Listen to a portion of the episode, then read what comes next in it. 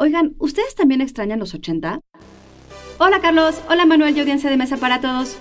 Dirigida por Steven Spielberg, Ready Player One está basada en la novela del mismo nombre escrita por Ernest Cline. La película es una distopía futurista de neón y música ochentera, en la que el héroe está en busca de un easter egg oculto en un juego de realidad virtual. ¿Pero por qué seguimos clavados en los 80? Institute. Masterpiece Your Life. Al igual que la fascinación con los 50 en la cultura pop de los 70 y la obsesión con los 60 de los mismos 80s, la añoranza del Atari y el neón pegó puntualmente en la primera década del siglo.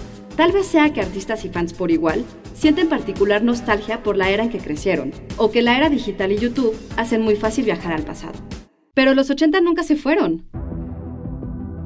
Películas como Pixeles o los reboots de Ghostbusters y Mad Max, por no hablar de la interminable saga de Star Wars, dan cuenta así de la fascinación que esta década sigue teniendo en autores como los hermanos Duff, creadores de la serie Stranger Things, en la que la inocencia de Spielberg se mezcla con los horrores de Stephen King.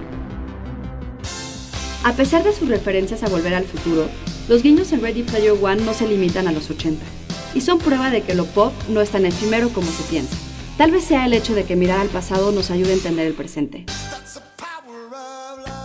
O solo que eso que amamos estará ahí para siempre. Texto por Antonio Camarillo. Yo soy Ana Goyenechea y nos escuchamos en la próxima cápsula SAE.